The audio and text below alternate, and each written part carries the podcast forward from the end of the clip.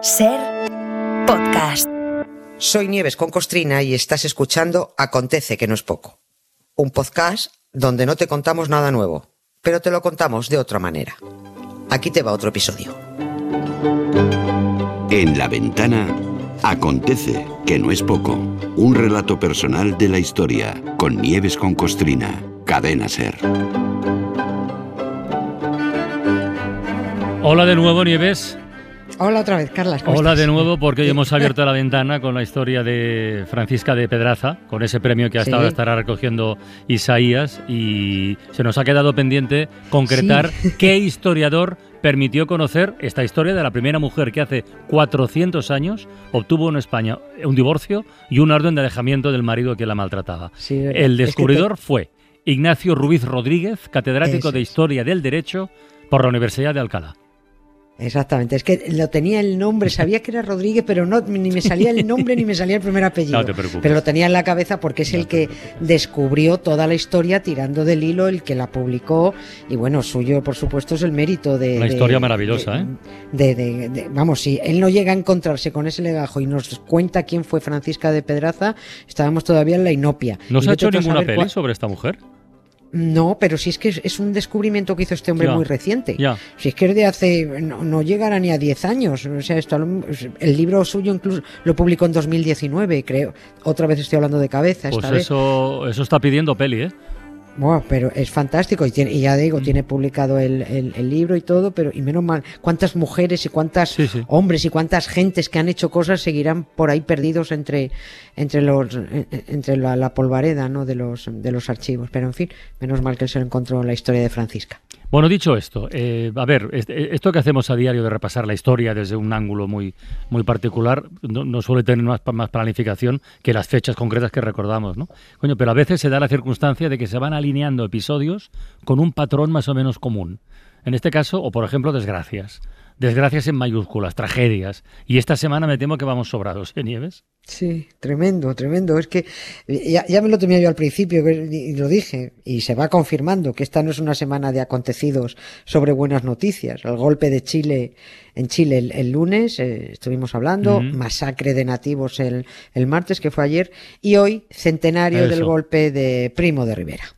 O sea que 100 años, se cumplen 100 años desde que este salvapatrias de tres al cuarto, de apellidos que solo evocan además tiranía y fascismo, arreara el golpe de Estado el 13 de septiembre de 1923.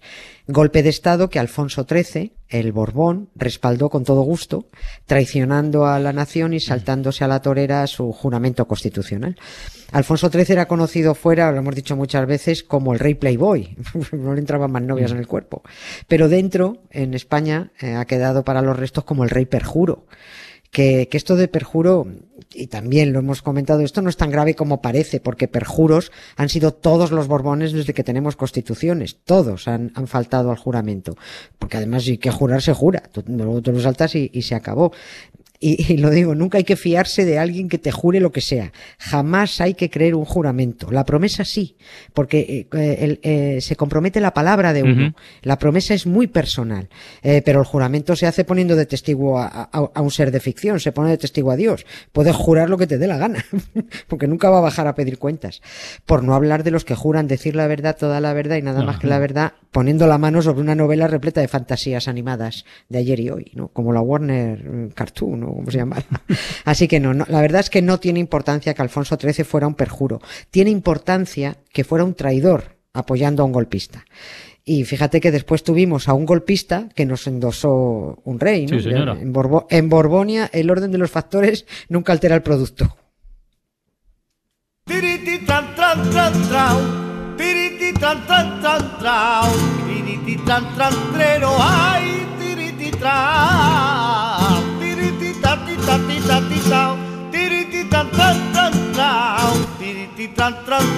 Ay.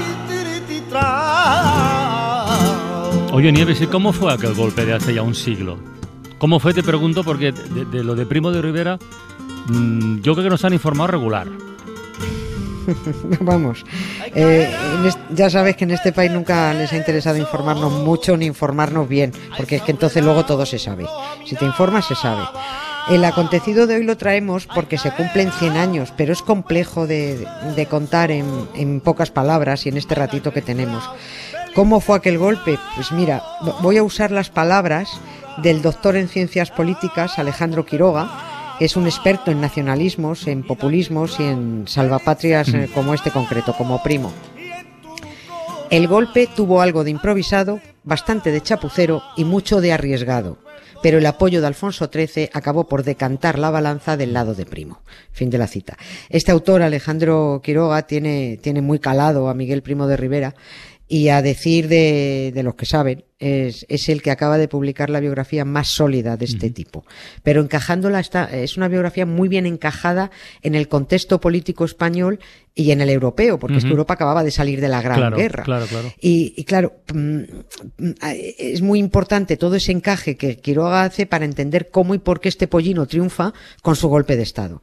La conjunción que hace en el libro del personaje, el golpe y el contexto político está muy bien porque, porque además, bueno, Quiroga además es un experto en el pensamiento pensamiento conservador actual y del, y del siglo XX. Este conoce también muy bien a Aznar, lo, lo conoce al dedillo. Mm. Y cuenta muy clarito por qué pasó lo que pasó. Yo diría que es hasta, el libro es hasta divertido, aunque ver el careto de Primo de Rivera en una portada de un libro de entrada te dé pereza y te eche para atrás. Pero claro, si es que el libro es de Primo no vas a poner una foto de Felipe V. Pues no, es que es pues no, no sería buena idea. Oye, ¿cómo se llama el libro? ¿Cómo se titula, por sí. cierto? El libro es Miguel Primo de Rivera, Dictadura, Populismo y Nación. Y, y, no es nada peñazo, pese a un título tan sesudo. ¿eh? Al contrario, es muy divulgativo y está interesantísimo. Se entera uno muy bien del fondo y las formas de este tipo y de lo que se cocía por Cataluña y el resto del Estado, y cómo Primo supo ver el momento oportuno para dar el golpe. Había muchas tensiones sociales, sobre todo en Cataluña, una huelga de transporte que paralizó Barcelona, los anarquistas dando muchísima bronca, los obreros cabreados, y Primo de Rivera, que era, que era capitán general de Cataluña, estaba convencido de que él era el único capaz de poner orden en, en, en todo eso.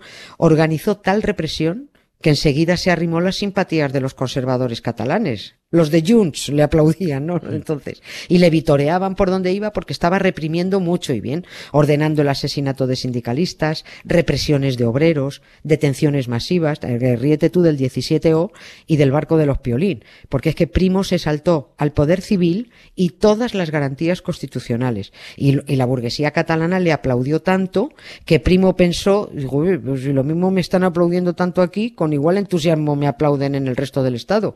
Y arreó el golpe golpe. A ver, esto, esto muy resumido y simplificando ya, ya. a tope, ¿eh? Pero, pero cierto que, sí, pero cierto que el follón social y laboral de, de Barcelona le vino de perlas para decir, venga, ahora.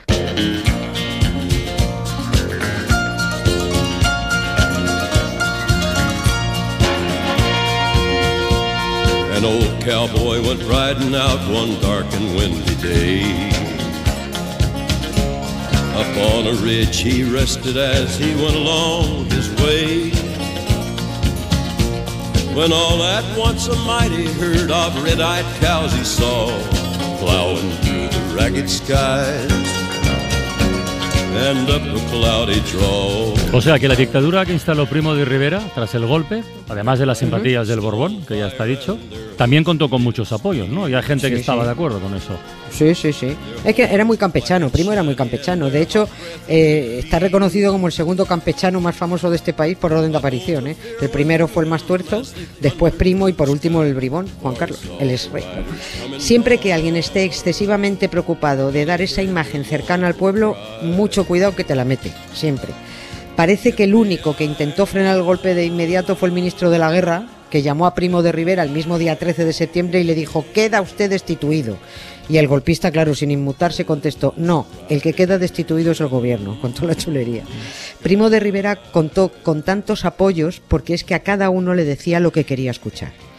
A los catalanistas de derechas, los eh, de la época, para entendernos, les prometía lo que querían, que iba a tener mano dura con los obreros y que iba a tomarse muy en serio potenciar la identidad catalana.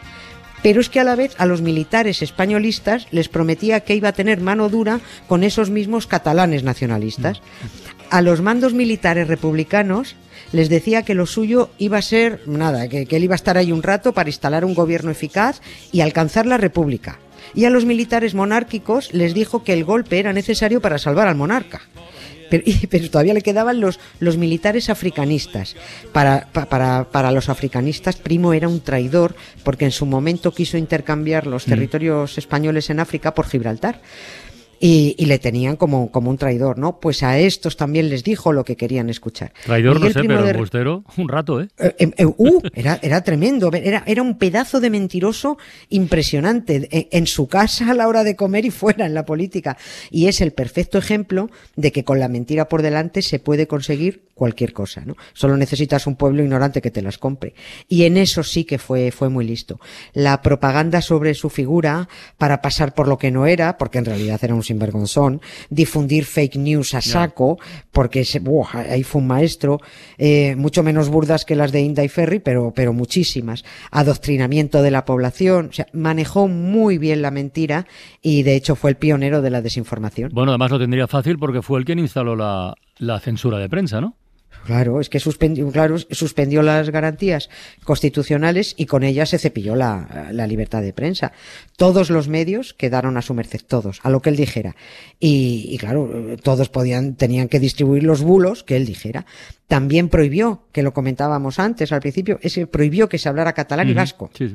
Que es importante que se sepa de dónde viene esa reivindicación y el derecho legítimo a exigir hablar tu lengua materna en, en el país que vives. Y se entiende mejor cuando sabes que dictadores como Primo de Rivera y Franco prohibieron que se hablaran catalán y que se hablara vasco. Entonces, eh, coño, lo, lo de la prensa también fue inenarrable creó una agencia Plus Ultra Sí. para soltar propaganda en el extranjero en forma de noticias. Compró decenas de periódicos locales para que hasta en el pueblo más perdido de cualquier provincia, si sabían leer, claro, leyeran las mentiras que, que distribuía. Sabía que el control de la información era clave. Decía, y así está escrito, que si faltaban datos verídicos para distribuir información interesada, que se, abro comillas, utilizara la fuente inagotable de la imaginación.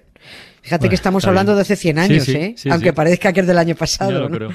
Ese era primo, enemigo de los sindicalistas, de los nacionalistas catalanes y los vascos, de las élites políticas republicanas y de los demócratas, por supuesto. Sustituyó a todos los gobernadores civiles por militares, disolvió los ayuntamientos, se saltaba todas las decisiones judiciales, bueno, todas no, las que quería saltarse, las decisiones judiciales. Hubo una especialmente escandalosa cuando el propio primo de Rivera ordenó de- a una tía sentenciada la puesta en libertad de una madame, amiga suya, la caoba la llamaban, que fue detenida por tráfico de drogas, ¿no? Porque a primo de Rivera esta es otra, lo de salir de puta le gustaba. O sea, no era el militar íntegro que, que vendían, ¿no? Que va, que va. Ese, ese fue un problema, que no había forma de blanquearlo y dar una imagen de muy español y muy mucho católico, gran padre de familia. Era un tipo corrupto, era ludópata, era mujeriego, era putero.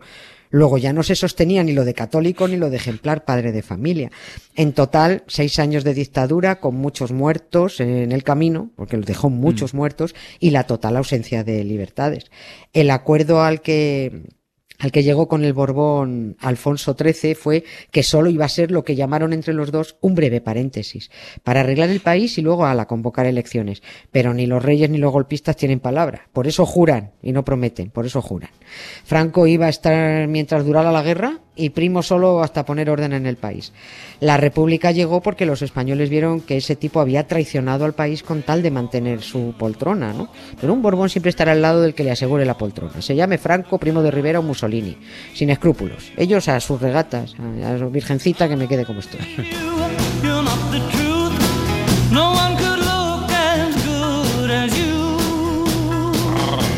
Para no perderte ningún episodio, síguenos en la aplicación o la web de la SER, Podium Podcast o tu plataforma de audio favorita.